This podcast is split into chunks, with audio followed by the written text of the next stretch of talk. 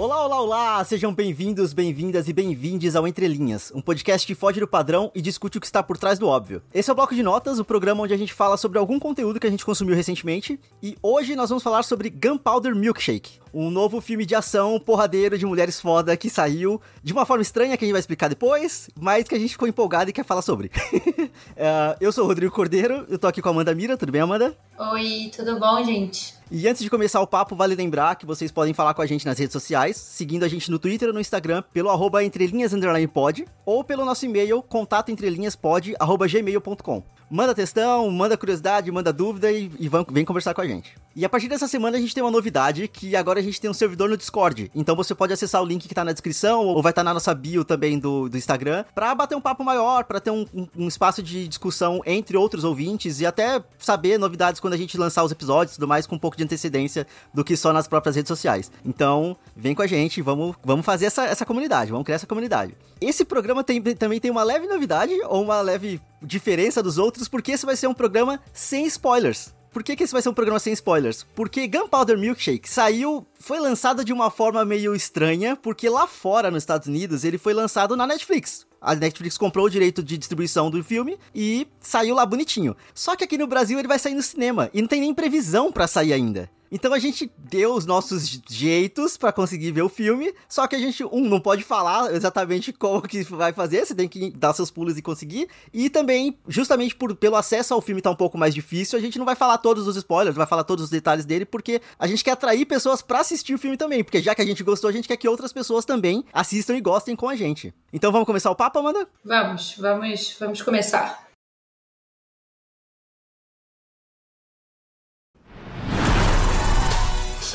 Your talents are needed. Somebody stole from us.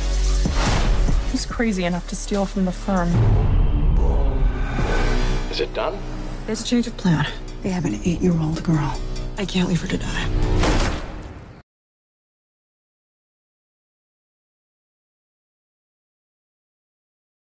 Traz a sinopse pra gente. Em sua vida turbulenta como assassina profissional, Scarlett foi cruelmente forçada a abandonar sua filha Sam e fugir. Anos depois, apesar do afastamento, Sam também se tornou uma assassina de aluguel com sangue frio. Depois de uma missão de alto risco, fica fora de controle, colocando uma menina inocente de 8 anos e meio no meio de uma guerra de gangues que ela desencadeou. Sam não tem escolha a não ser se rebelar. Isso, em uma última análise, a leva de volta para sua mãe e suas ex-ajudantes Hitwoman, que unem forças em uma guerra de vingança contra aqueles que roubaram tudo deles, delas. Morte ao pênis. É isso, assim. É. Só nessa sinopse eu acho legal destacar o 8 anos e meio, porque é uma piada muito recorrente no filme e funciona muito bem. E meio. E não está aqui. E não está aqui. É. No, no sinopse. Foi uma coisa que eu lembrei, porque, puta que pariu, 10 mil vezes é a mesma piada. Sim, sim. Não, mas eu ri cada uma vez, em cada vez que ela aparecia. Eu também. Esse filme ele tem uma série de, de piadas recorrentes que ele se faz autorreferência em um momento ao outro que é interessante ver, sabe? Tipo, ah, você tá sangrando? Não, não tá sangrando internamente? Sabe? Tipo, umas duas ou três vezes acontece esse diálogo que é bom também. Uh, mas, uh, uh, pra falar da parte técnica do filme, é, ele é dirigi escrito e dirigido por um homem, é dirigido pelo Novak Papuchado, e ele tem um outro filme chamado Big Bad Wolf, que pelo que eu entendi é o mais famosinho dele até então, que era de 2000 2013. Eu diria que ele é quase um estreante, assim, na, na área, porque ele não tem realmente muita coisa. É, pelo que eu vi, o roteirista escreve junto com ele também o Big Bad Wolf. Ah, então eles são uma duplinha já. É, pelo que eu vi rápido, assim, procurei rápido também, mas me pareceu que, foi, que era isso. E esse filme também tem um elenco estreladíssimo de mulheres incríveis e perfeitas que não tem como poupar em elogios aqui. Independente do quão pequeno ou não é o papel delas, todas elas mandam muito bem no que elas se propõem a fazer ali. E a gente tem a Carrie Gillian, que é a Sam, que é a principal. Ela também fez a Nebula em Guardiões da Galáxia, então é, Guardiões da Galáxia, Vingadores, tudo que tem lá, ela tá sempre careca e robótica bonita lá. Cara, é bizarro ela ser a mesma pessoa. Eu, eu não consigo. Sim, é, muda muito, né? Tipo, é. Cara, eu lembro quando anunciaram o primeiro Guardiões da Galáxia que ela tava na Comic Con careca, que ela revelou que tava careca na Comic Con, tá ligado? O, o filme também tem a Lina Headley no elenco, que é a eterna Cersei Lannister de Game of Thrones. Tem a Carla Gudino. Que é a mãe da, da Carrie, né? Da Sam, no caso. Exato, que é a mãe que, que abandona ela quando criança e, e eventualmente volta. Tem a Carla Gudino, que ela é. Ela faz. Ela fez o Watchmen e ela também fez o clássico Pequenos Espiões. Ela é a mãe do, do Juni Cortez. Exatamente. E o filme também tem a Michelle Yeoh, que fez Podres de Ricos e O Tigre e o Dragão. E também tem a Angela Bassett, que é a mãe do, do Pantera Negra. Assim, ela fez. Tem, tem outros filmes, mas eh, acho que o mais fresco vai ser American Horror Story também. também. Ela é a, a, a Madame do Voodoo, esqueci o nome dela agora. Mas enfim, ela é foda, ela é incrível. E eu vou, eu vou trazer aqui também, porque eu é, acho que assim como a gente fica muito de olho no que o, o menininho do quarto do, de Jack lá fez, qual é o nome dele? Jacob Tremblay. Jacob Tremblay. Do mesmo jeito que a gente fica muito de olho nele, é legal também ficar de olho em, em em atrizes mirins. E no caso aqui é a Chloe Coleman, que ela mandou muito bem. Assim, Ela dela- carregou. Todas Carregou. as cenas ela carregou. Sim. Inclusive, tem uma cena que não é spoiler nem nada, tem no trailer, inclusive, uma parte dessa cena, é dela no carro com Dirigindo. a Karen Gillian. Aham. Elas dirigindo juntas. E assim, essa cena pra mim, eu acho que foi onde o filme começou a me ganhar. Inclusive, foi basicamente nessa cena. Antes eu tava achando o filme, ah, tá bom, tal. Mas foi aí que ele. Eu falei assim, putz, Sim. é, tem potencial. E aí foi onde eu comecei a gostar do filme, foi basicamente na cena das duas, que tem uma interação, inclusive, é, muito boa. Tem uma química muito boa entre as duas. A dinâmica das duas funciona muito bem. Muito bem. E assim, é uma coisa meio mãe e filha, mas ao mesmo tempo meio irmãs também, se você Sim. colocar Eu acho que é ali. bem mais próximo de irmãs mais velhas, de uma irmã mais velha com uma irmã mais nova do que mãe e filha. Sim. Mas o rolê inteiro é porque ela meio que se vê na criança, né? Porque do mesmo jeito que ela foi uma criança. É, é porque tem uma construção de mãe e filha muito pelo que ela teve com a mãe dela, né? Exato, o que ela exato. passou e tal, mas o carinho e a implicância e algumas Aham. coisas ali vão muito mais pro lado, tipo, da irmã mais velha com a irmã mais nova, né? Então, Exato, exato. Mas é uma dinâmica que ficou muito boa em tela, assim, absurdamente boa em tela. E.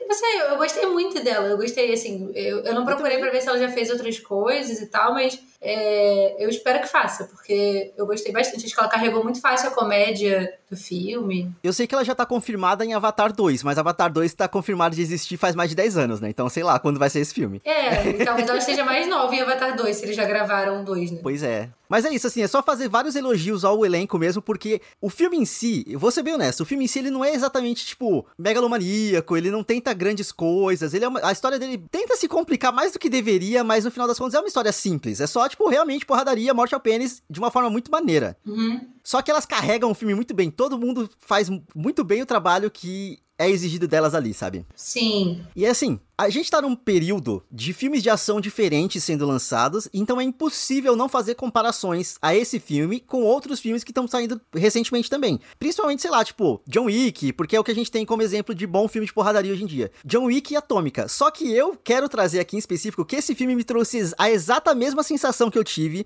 enquanto eu assistia Kingsman, o primeiro Kingsman. Porque assim, é um filme de ação muito bom e muito bem executado, só que ao mesmo tempo é um filme muito divertido e muito porra louca. Assim, de tomar umas decisões muito estranhas, assim, para de fazer uma comédia gráfica de tiro e morte e vamos que vamos, sabe assim? Tem uma cena muito estranha, porque é uma cena lá. E aí, vamos lá, filme com homem, isso aqui, tem uma cena que relaciona sexo do nada ali, muito estranha, de uma forma muito bizarra. Mas o filme em si, ele é muito divertido, ele é muito bom, e ele termina com fogos de artifício explodindo as cabeças, assim, de uma forma muito da hora.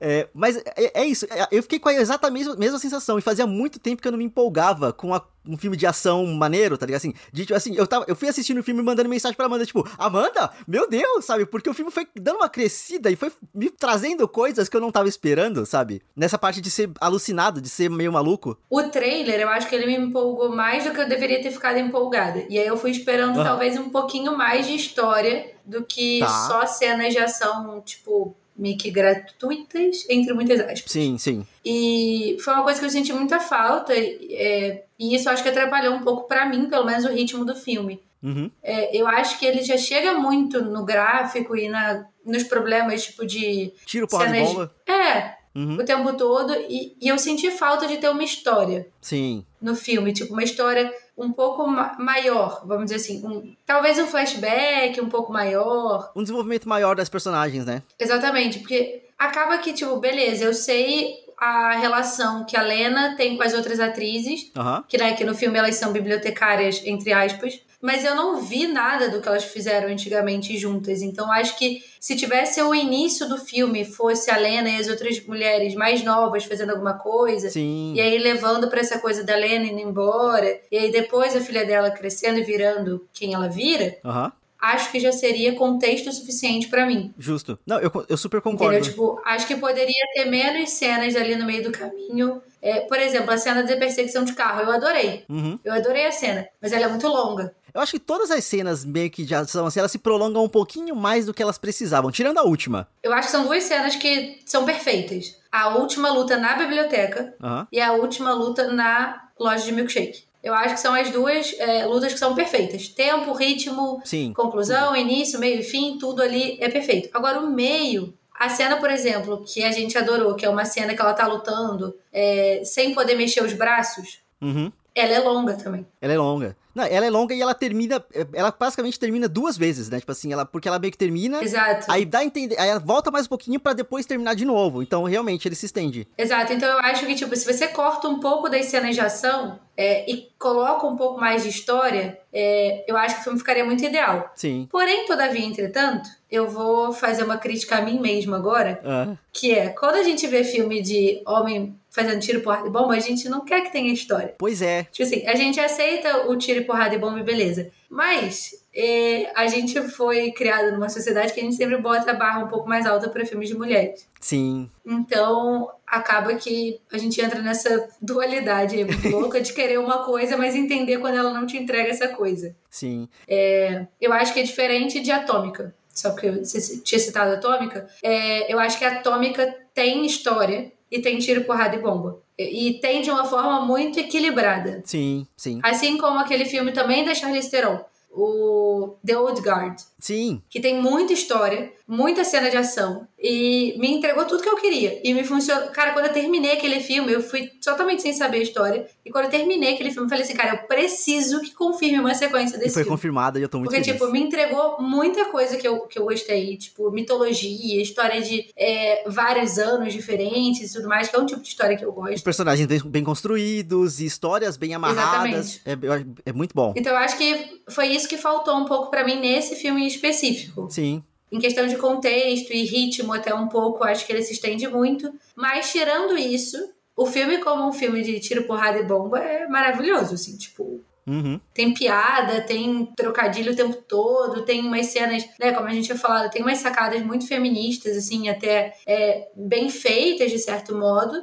E eu digo bem feitas porque é um homem dirigindo e um homem roteirizando. Sim. Então, acho que é bem feita dentro da capacidade de dois homens tratando mulheres dentro do filme. É, Eu não sei se alguma das atrizes é produtora executiva do filme. Uhum. Se alguma for, muda um pouco também o perfil, eu acho. Acho que ajuda um pouco. Mas, assim, eu acho que o que mais me incomodou, assim, no geral, foi isso. Foi que eu acho que ele se perde no próprio ritmo dele. Eu concordo, eu concordo. Assim, nessa, nessa parte do tiro e porrada de bomba, eu, real, tem umas cenas que se estendem demais. Só que, assim, por exemplo, essa do, do que ela luta sem poder usar os braços, eu concordo que ela se estende muito, mas ao mesmo tempo eu tava muito extasiado porque eu gostei muito dessa é porque cena. é muito sabe? engraçada. É engraçada, exato. E aí eu acho que é até por isso que eles estendem muito pra meio que tentar forçar. a- do mesmo jeito que várias piadas se repetem, eles fa- nessa cena eles fazem a piada dos braços muitas vezes, sabe? Assim, até tipo. Não- eu não acho que fica cansativo porque eu realmente eu, eu tava achando engraçado. Então, Não, eu gostei. É porque fica, pra mim fica cansativo. sim, pensando no, no que eles como um poderiam. todo, e não que eles poderiam cortar um pouquinho ali pra sozinha. desenvolver mais ali, sem dúvida. Exato. E aí tem outra coisa que eu acho importante trazer aqui, que quando você fala da comparação de, com outros filmes de masculinos e tudo mais, é, aqui eu acho que a gente consegue falar bastante sobre a questão do female gaze e do male gaze, que é a visão do homem pra, pra alguma coisa e a visão da mulher pra, uma, pra outra coisa. Porque assim, é muito fácil em filmes de ação que tem mulheres, sei lá, você colocar uma câmera mostrando a bunda dela enquanto ela tira em alguém. E a gente até... Alô, Viúva Ah, Negra! exato, sabe? E olha que Viúva Negra tem a Scarlett como, como Produtora executiva. Produtora, é, e é dirigido pra mulher, se não me engano. Mas tá ali porque deve ser quase que mandado por, pelo estúdio. Mas é muito fácil, assim, você vê que é o homem colocando uma visão masculina em cima das coisas. Só, e esse filme, nessa parte, ele não peca. Ele não tem uma exposição sexual muito forte das mulheres. Todas elas são muito empoderadas, elas são todas muito fortes e tudo mais. Só que aí eu acho que entra na questão do meio gaze justamente nisso, porque elas são tão fortes que elas se tornam quase que masculinizadas, entre muitas aspas. Sabe assim, é de tipo, pra mulher ser fortona, então ela tem que ser máscula, ela tem que ser entre aspas aqui, ela tem que performar o que seria tido como masculino.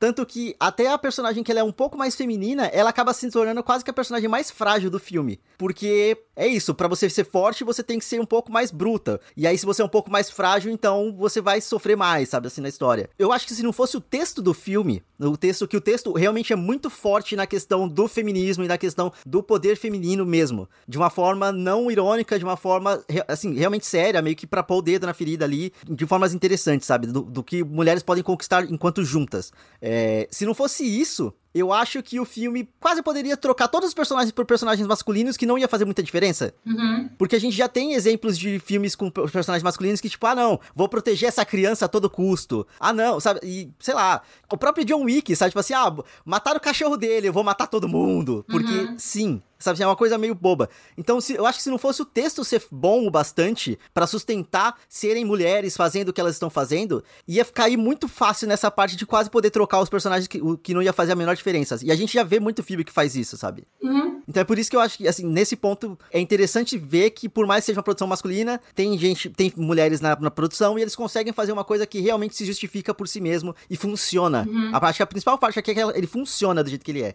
Apesar de poder realmente poder ter esses trechinhos de, de desenvolvimento a mais. Até porque eles exigem uma carga emocional da gente se importar com aquelas pessoas e com a união delas e com a relação que elas têm no passado de uma forma que a gente só não vê. Então, eu acho que nesse ponto o filme ele conta mais que você gosta das personagens pelas atrizes que fazem os personagens. Sim, exato. Pelo carisma delas. Porque uhum. ele já tem atriz, atriz foda. Sim. Então, tipo assim, cara, eu já vou apegada quando eu vou ver um filme com a Lena, sabe? Tipo, eu já vou apegada. Pois é. Eu, eu sei que eu vou gostar, eu acho ela uma puta atriz, sabe? Tipo. Eu acho que o filme se apoia muito naquela questão que tem, tipo, de, entre aspas, regrinha. É, entre aspas, não, eu acho que é tipo um estudo mesmo, mas assim, de mostra e não me conta. Na verdade, tipo assim, show, don't tell, alguma coisa nesse sentido que, tipo, ele conta muito, sendo que ele podia estar tá mostrando essas coisas acontecendo em vez de só uhum. tá falando e exigir que você aceite que aquilo tá acontecendo, sabe? Uhum a gente tem essa parte um pouco mais crítica, mas ao mesmo tempo, as cenas de luta elas funcionam. Elas são bonitas, elas são divertidas, são legais e elas são meio brutais também, sabe? Tipo, de... E elas são bem criativas, Muito. assim, eu acho. Tipo, é, é, tanto o ensaio, né? Tipo, pra cenas e tudo mais. Tem uma cena da, da Angela, inclusive, no final, que é ela lutando com um martelo. Aham. Uhum. Que é, tipo, incrível. Eu nunca vi nem o Thor lutar com martelo Daquele com tanta jeito. facilidade é. como ela lutou com aquele martelo. Então, assim, é muito bem feito. Sim. E uma coisa que eu acho que esse filme ganha mais ainda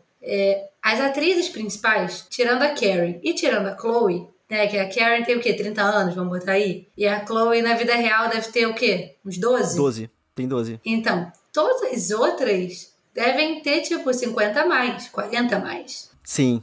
Que teoricamente são atrizes descartadas por Hollywood no gráfico etário ali de Hollywood. O ageísmo bate forte ali. São atrizes que são jogadas no lixo. Então, assim, você vê um filme que se apoia majoritariamente nessas atrizes, eu acho que é muito importante para esse movimento que tem acontecido, de você trazer atrizes mais velhas para bombar em Hollywood da mesma forma que os homens mais velhos bombam. Sim. Né? Tipo, a gente vê que a Olivia Colman tá fazendo sucesso agora. Pois é. A Rachel Weisz, que fez lá a Múmia, tá voltando. Uhum. Ela voltou pro hype, é. Então, assim, eu acho que é um caminho interessante. Eu vejo Hollywood fazendo isso, principalmente quando são produções de mulheres. Me surpreendeu ser uma produção de diretor homem, roteiro de homem, produtor executivo homem, mas também com produtor executivo mulher, que tenham mulheres maiores, maiores tipo, maiores de idade, mais de 40 Sim. anos, com 50 anos ali. Eu acho que a Angela já tá nos 50 anos. A Angela tem 60. Bizarro. Então, assim, a Michelle também deve ter por aí também. Então. Na verdade, se bobear, são, é 62 que a Angela Bassett tem. Então. E você bota. A Lena tem quantos anos, então? 50? 47. Cara, é bizarro, porque é onde começa a faixa do vamos jogar mulher no lixo e elas vão se aposentar, entendeu? Sim. E aí elas começam a virar roteiristas, começam a virar diretoras, começam produtoras. a virar produtoras, uhum. né? São outros cargos e tudo mais, mas tipo assim, a gente entende o porquê que as mulheres mais velhas não são utilizadas em Hollywood, sabe? Porque a mulher mais velha, ela não fica boa. A mulher mais velha, ela se estraga. Enquanto o homem, cada vez mais velho, mais bonito. Fica né? Tanto que tem, ah, é igual vinho. Cada, quanto mais velho, melhor. Exato. Então, tipo assim, isso é muito problemático, porque você cria uma outra, uma outra problemática que é a mulher mais nova ter que ser gostosa, sendo que a mulher tem, tipo, 15 anos.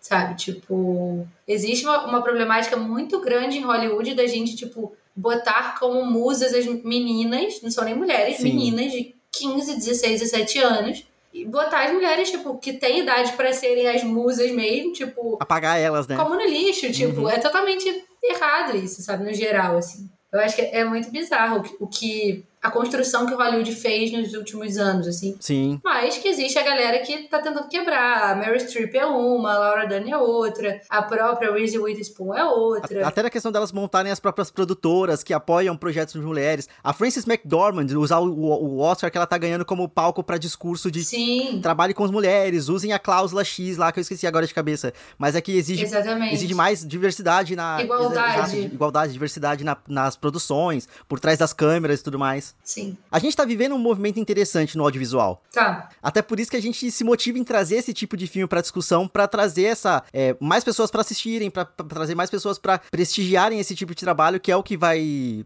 eh, Querendo ou não, é uma indústria, então a gente precisa consumir esse, esse conteúdo pra gerar dinheiro, pra mostrar pros estúdios que vale a pena continuar produzindo esse Sim. tipo de coisa. Sim. É porque eu acho que é muito. Eu já vi uma entrevista até da Ellen Pompei uma vez falando muito sobre isso, assim, que, por exemplo, a Shonda Rhimes, né, que criou aí, vamos dizer, uma das maiores séries dos últimos anos, que Grey's Anatomy, Sim. gosta ou não gosta, é uma das maiores séries dos últimos anos. A, a própria Ellen fala, ah, a, a Shonda no início ela não podia fazer muita coisa, tipo, ela tinha uma barreira que ela tinha que respeitar Uhum. né, de, de regras e tal, não sei o quê. Mas a Shonda chegou num ponto que ela simplesmente, tipo, cagou pra isso. Porque ela sabia que, tipo, se ela não pudesse fazer, ela levava a produção dela embora e a emissora ficava sem. E, tipo, pra emissora era importante ter a produção da Shonda ali, porque a produção da Shonda tá dando dinheiro até hoje. O nome dela é muito forte. e a Shonda nem produz mais Uhum. pra lá. A Shonda hoje em dia produz só pra Netflix, que ela fechou um contrato de exclusividade com a Netflix. Sim.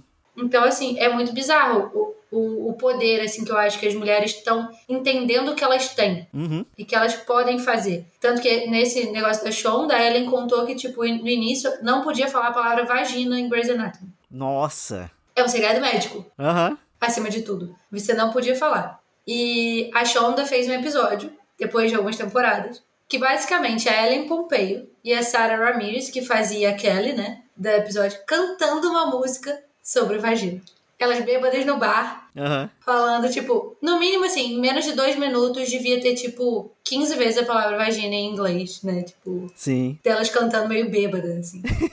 que é quando a Kelly meio que tá se descobrindo, bissexual e tal, não sei o quê. E aí tem todo esse papo. Cara, tipo, ela chegou no ponto que ela pode fazer o que ela quiser. Tanto que ela fala, ah, na minha série o homem fica pelado e a mulher não, sabe? Uhum, Tipo, pô, a série dela ela que manda. Sim. Então, tipo, eu, eu acho que essa mudança, e esse filme eu acho que é um claro movimento disso, não só esse, mas Atômica, é, The Old Guard, Sim. esses filmes assim, É, até até- o Lara, Croft, o Lara Croft, mais novo. Eu acho que são filmes que estão. O da lista Vikander. Ah, sim. Aham. Eu acho que são produções que estão vindo de uma forma muito diferente, usando o palco Uhum. que os homens já usam Sim. e mostrando que elas podem fazer a mesma coisa, sabe? E que vai ter público pra assistir. Até o próprio Eternos que vai sair da Marvel agora, que, tipo, tem a Angelina Jolie, que ela já foi um ícone, já foi um marco desde muito novinha. No e meu ela coração continua sendo. Não, ela continua sendo, ela continua maravilhosa, inclusive, mas ela tava num, cam- num processo de quase desaparecimento. Beleza, que também tinha muita questão da vida pessoal dela. Sim. Mas assim, tá- só nesse filme tá voltando ela, tá voltando, se não me engano, a Salma Hayek, sabe? Que também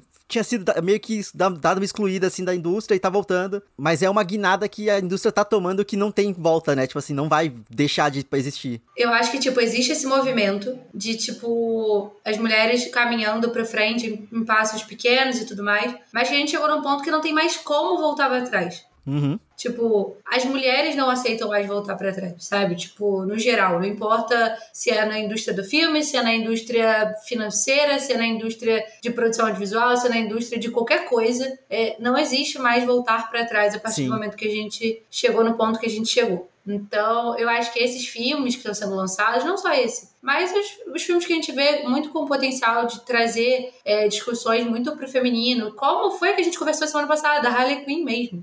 Aham. É uma discussão que há cinco anos atrás a gente nunca veria num desenho animado. Num desenho animado que o personagem principal era um cara mega tóxico Sim. e que o importante era mostrar que ele era tóxico e um filho da puta e que era tudo bem isso. Uhum. Então, assim, o caminho ele tá acontecendo. Ele ainda não foi finalizado, acho que vai demorar muito ainda pra isso. Mas ele tá acontecendo. Eu acho que isso é mais importante do que a gente ver, tipo, uma indústria parada e não fazendo nada, entendeu? Sem dúvida. Mas aí voltando pro filme, voltando pros pontos do filme, é, tem uma parada que eu acho muito interessante que eles colocam também, que o filme ele é quase que atemporal. Ele não, não existe uma janela de tempo exata em que ele tá acontecendo no sentido do nosso mundo. Não dá pra falar se ele tá acontecendo, sei lá, no final, no começo dos anos 2000, se ele tá acontecendo em 2010, se ele tá acontecendo hoje. Porque eles usam muito telefone de flip. Mas assim, a gente já viu um monte de, de filme de espionagem ou de qualquer coisa assim que eles usavam de propósito um telefone flip para poder ser o disposal, né? Tipo, ser o, o descartável. Então, e até a, toda a atmosfera que tem do diner, que é o restaurante, o restaurante onde a gente vê várias cenas acontecendo, é um, uma estética totalmente anos 80, mas totalmente usada pra gente não saber o que, é, qual que é o tempo que o filme tá acontecendo. Então, sei lá, tipo, exemplo muito bobo. Riverdale usa muito essa estética também do diner, que é uma coisa oitentista, mas é, ao mesmo tempo é mais sofisticado, justamente porque a, a série também não tem um, peri um período exato em que ela acontece.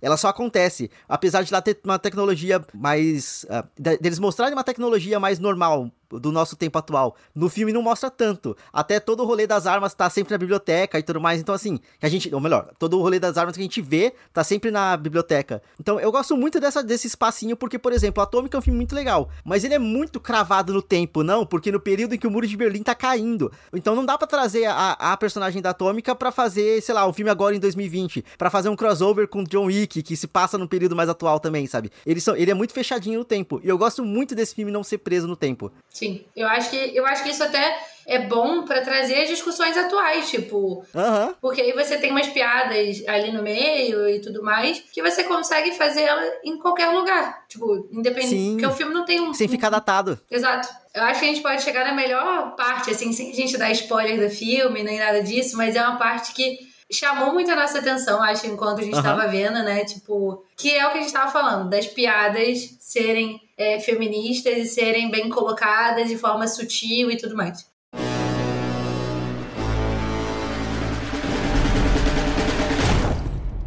I need to exchange some books. Come. Scarlet's kid. How is your mother? I haven't seen her in 15 years. Let's get you into a good book. You'll need a Jane Austen. Virginia Woolf. And an Agatha Christie. For reading.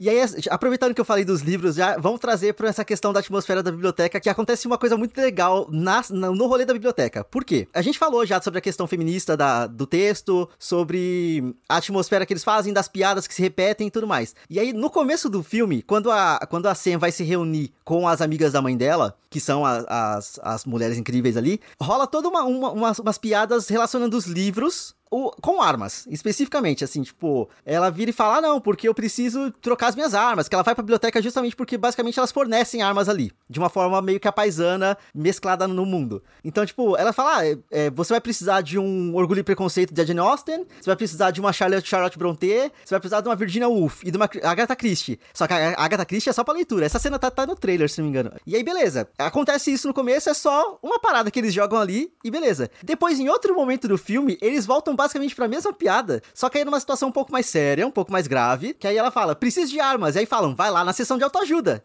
E aí ela vai pra sessão de autoajuda da biblioteca e aí rola uma sequência de vários livros, assim, que, que ela vai pegando. Que ela tá desesperada, ela precisa pegar uma arma. Ela pega um livro chamado Uma Moeda por Seus Pensamentos. E aí nesse livro, dentro desse livro tem dinheiro. Aí ela meio que joga o livro pro lado, porque ela não, não quer isso. Aí depois ela pega um outro livro chamado Deixe-me em Paz. E aí quando ela abre tem passaportes. Aí ela joga pro lado porque não é importante. Aí depois ela pega um outro livro chamado Se Falar Não Resolver. E aí quando ela abre tem uma faca, tem um canivete dentro. Já começa aí a piada. Ok. E aí, vida que segue, a, a luta acontece. E aí a gente chega num buraco de minhoca que eu e a Amanda encontrou enquanto a gente fazia esse roteiro que, meu Deus. Não, e aí ela acha um livro Uhum. chamado O Caminho da Mulher Superior, né? Que é em inglês lá seria The Way of the Superior Woman. Escrito pela Roxy Conrad.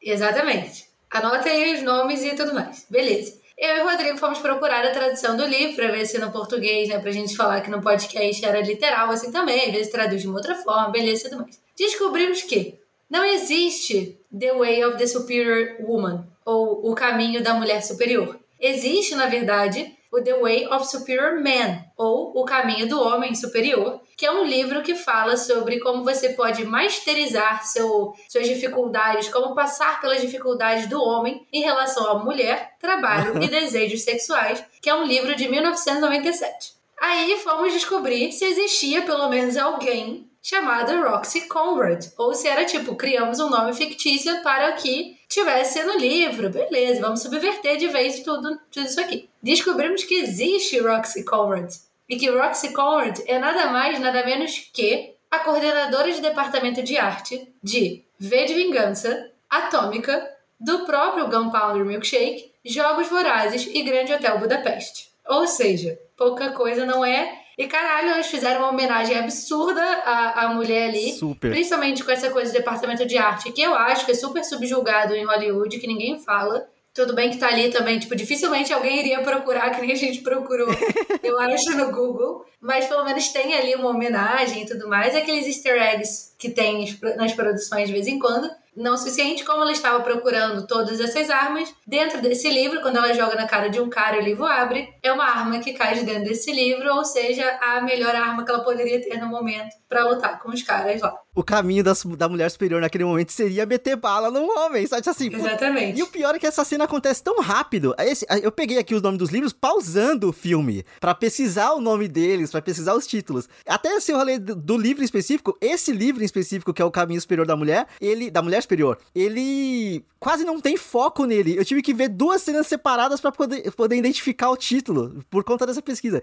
E assim, é um detalhe tão, tão pequeno, mas ao mesmo tempo tão grande, faz, traz um significado tão grande pra parada que eu achei muito foda. Muito foda. Eu me diverti demais assistindo esse filme. Assim, eu, eu tava gostando, eu gosto do filme. Eu acho que ele tem seus problemas e tudo mais, mas ele é um filme que me divertiu. Eu acho que ele é muito longo. Uhum. Mas é um filme que, que dá para se divertir bastante. Eu acho que ele tem cenas de ação maravilhosas, muito bem feitas, muito bem ensaiadas. E o filme ganhou mais, assim, ganhou mais uns cinco pontos comigo agora, só por causa desse negócio do livro que a gente descobriu fazendo roteiro. Sim, nossa, gostei demais, assim. É porque eu já tinha ficado empolgado com ele antes, mas só de perceber a riqueza de detalhe que foi colocado ali, cresce o filme, engrandece ele ainda mais, sabe? Sim, exatamente. Eu acho que isso é. E a cena final do filme, a cena, a cena final mesmo. Aham, aham. A cena final, final, final da, da, da coisa do escoteiro. Aham. É maravilhosa, inclusive. E eu acho que, sei lá, tem um cuidado no filme. E para quem quiser e for assistir, pode ficar feliz porque vai ter o segundo, já está confirmado. E, inclusive, a Karen Gillian falou que gostaria muito que a Jennifer Lawrence entrasse para o,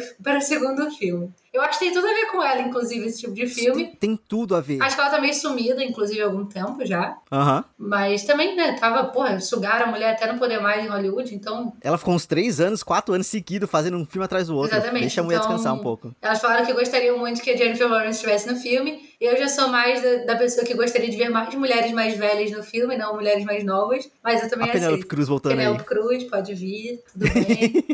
Quem quiser. Meryl Streep, nunca vi a Meryl Streep num filme desse. De porradaria, é verdade. Acho que pode ser aí o próximo papel da carreira da Meryl Streep, da porrada. Não, a própria. A própria. A mãe da Mare, qual o nome dela? Ah, eu sei quem é a atriz, mas eu nunca vou lembrar o nome dela. que fez Rex também, eu tô pesquisando aqui já.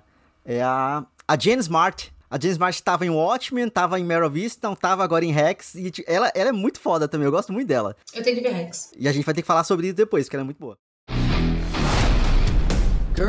Girls, I think I see a ghost. We need weapons. Give the kill order. I'm gonna do terrible things to you girls.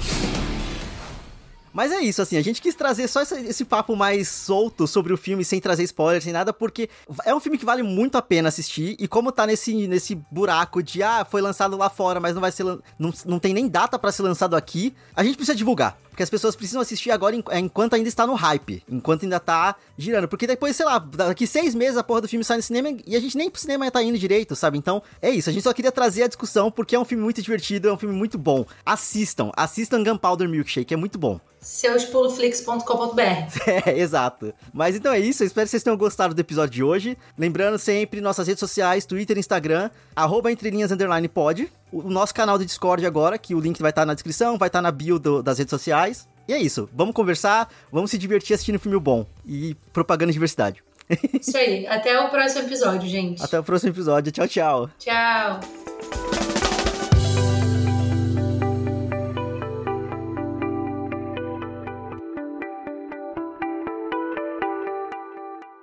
Esse podcast foi escrito e roteirizado por Amanda Mira e Rodrigo Cordeiro e editado pela agência Miragem.